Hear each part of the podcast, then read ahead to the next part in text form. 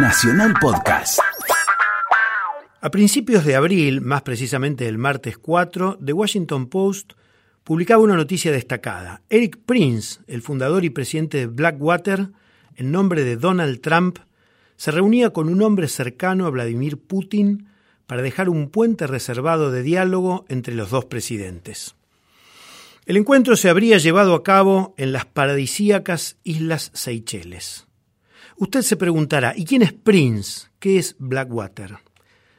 La respuesta es sencilla. Prince no tiene parentesco alguno con el cantante que murió hace un año de una sobredosis y que se hizo tan conocido por temas como Purple Rain, lluvia púrpura. Eric Prince fue oficial de los grupos selectos de la Marina estadounidense, conocidos como SEAL, acrónimo de Mar, Aire y Tierra en inglés y que significa foca. Los SEAL se dedican a intervenciones militares en territorios extranjeros como, por ejemplo, la ejecución extrajudicial de quienes Estados Unidos considera sus enemigos. Este Prince creó Blackwater, Agua Negra, cuya música es el sonar de la metralla de los ex-SEAL devenidos contratistas, una categoría de soldados privados que en Irak fueron acusados por matanzas de civiles. Prince, como embajador reservado de Trump, no es más que la certeza de que la diplomacia está en manos, no solo de empresarios petroleros, sino de ex soldados preparados para actuar al margen de la ley. El mundo vive una guerra fría que por ahora no tiene fronteras claras. Lo más curioso del caso es que los presidentes de Rusia y Estados Unidos, en vez de aparecer en trincheras opuestas, viven una poco creíble alianza. Tienen seguro dos cosas en común, extender sus negocios energéticos y aumentar sus inversiones en la carrera armamentista. Si hubiera que buscar una fecha para el fin de la Guerra Fría entre los Estados Unidos y la Unión Soviética, lo lógico sería situarla en 1991 cuando se produjo la implosión soviética, la desarticulación de las naciones que integraban ese conglomerado y en la terminación abrupta del sistema estatista liderado por el Partido Comunista, fundado por los bolcheviques Vladimir Lenin y León Trotsky. El principio fue el fin de la Segunda Guerra. Allí comenzó la Guerra Fría. Y en más de 40 años de tensión incluso nuclear, la CIA y la KGB, los servicios secretos de los dos países, tuvieron puentes, intercambiaron espías y consolidaron un juego en el cual el mundo creía que había dos grandes superpotencias capaces de decidir el rumbo del planeta. Cierto o no, era lo que a las dos superpotencias les convenía. Disuelta la Unión Soviética, muchas corrientes de pensamiento alimentaron la idea de que llegaba la era del multilateralismo. En efecto, desde la Europa continental y desde naciones periféricas, se encontraron síntomas de que el surgimiento de China, por ejemplo, como una potencia económica, o que la consolidación de la Unión Europea planteaban algo así como una democratización o al menos un diálogo entre más jugadores planetarios. Era cierta la recuperación de Japón, el crecimiento de la India, incluso de Brasil, la consolidación de las economías asiáticas nucleadas en la Asociación de Naciones del Sudeste Asiático. Los últimos años, además, mostraron asociaciones que nada tienen que ver con tradiciones culturales, lenguaje en común o complementación económica en una región. Tal es el caso de los BRICS, donde Brasil, Rusia, India, China y Sudáfrica mostraban una vez cada tanto cumbres presidenciales y algún resultado en común. El más significativo fue la creación, a principios de 2015, del nuevo Banco de Desarrollo que tiene una sede en Shanghái y se muestra como una entidad financiera alternativa al Banco Mundial y al Fondo Monetario Internacional. Sin embargo, el escenario en 2016 cambió muchísimo. Fueron otros los vientos que soplaron y pusieron en jaque esta idea del multilateralismo. Porque es fundamental mencionarlo, la idea rectora del multilateralismo es el librecambismo, es decir, la eliminación de las barreras arancelarias, el fin de las medidas que en cada región o nación se ponen en marcha para defender intereses de sectores industriales y o agrícolas cuyos productos no pueden competir con sus similares de otras regiones.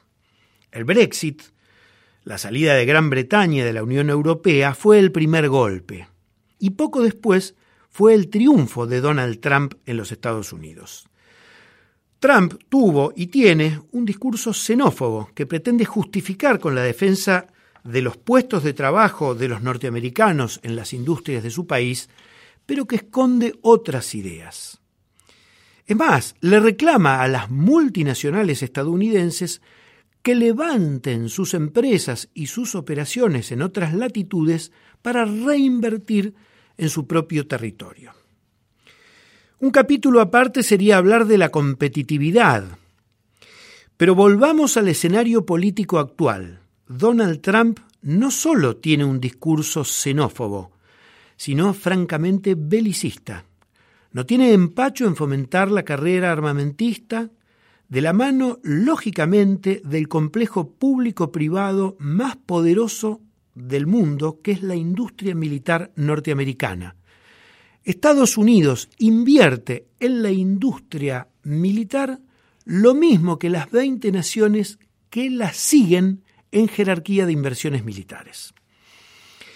Este complejo militar norteamericano tiene infinidad de empresas de aviones, fusiles y tanques, pero buena parte de ellas destinan grandes recursos a las tecnologías en telecomunicaciones, la informática y otras aplicaciones de las guerras del siglo XXI que demandan mucho dinero para investigación y desarrollo que las empresas privadas no siempre están dispuestas a hacer y por eso la CIA, el Consejo Nacional de Seguridad y el Departamento de Estado fomentan la inversión pública en las áreas llamadas de defensa que son para expansión territorial del dominio norteamericano.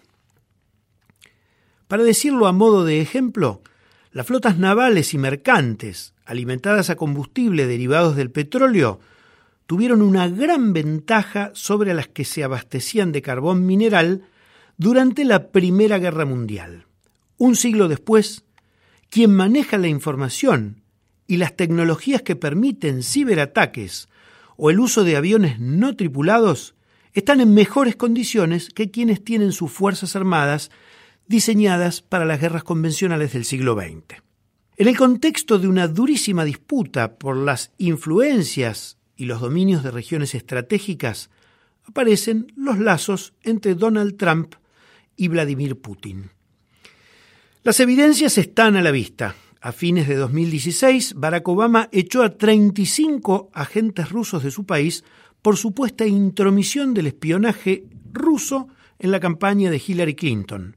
Luego, el propio Trump puso al frente del Departamento de Estado a Rex Tillerson, presidente de ExxonMobil, una de las principales petroleras norteamericanas que tiene una fluida relación con Putin y con las empresas petroleras rusos al punto que hace un año, con el escándalo de los Panama Papers, se supo que Tillerson es accionista de una empresa mixta rusa-norteamericana que se mantenía en secreto.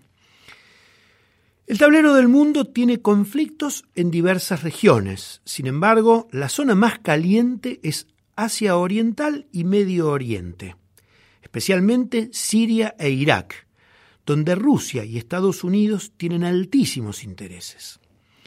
Es difícil saber cuánto de juego diplomático, cuánto de intrigas de espías y cuánto de disputa de intereses de multinacionales hay en estos juegos. Certezas hay pocas. Una de ellas es que el proteccionismo del siglo XXI se ha puesto de moda y hace que el gran capital se concentre en las naciones centrales, sobre todo a la espera de ver qué pasa con la Unión Europea y los Estados Unidos. Mientras tanto, las inversiones genuinas de grandes empresas multinacionales hacia los países periféricos parece ser más una expresión de deseos de quienes quieren recibirlos de aquellos que serían los depositarios de esas inversiones. Otra certeza es que el juego entre poderosos como Trump y Putin es una mala noticia para encauzar de manera pacífica conflictos como el de Palestina e Israel, como el del desarrollo nuclear iraní, como el de la guerra civil en Siria o como las convulsiones políticas en Turquía. El supuesto idilio entre Trump y Putin llega solamente hasta donde los intereses geoestratégicos y militares de esas dos grandes potencias lo ameritan.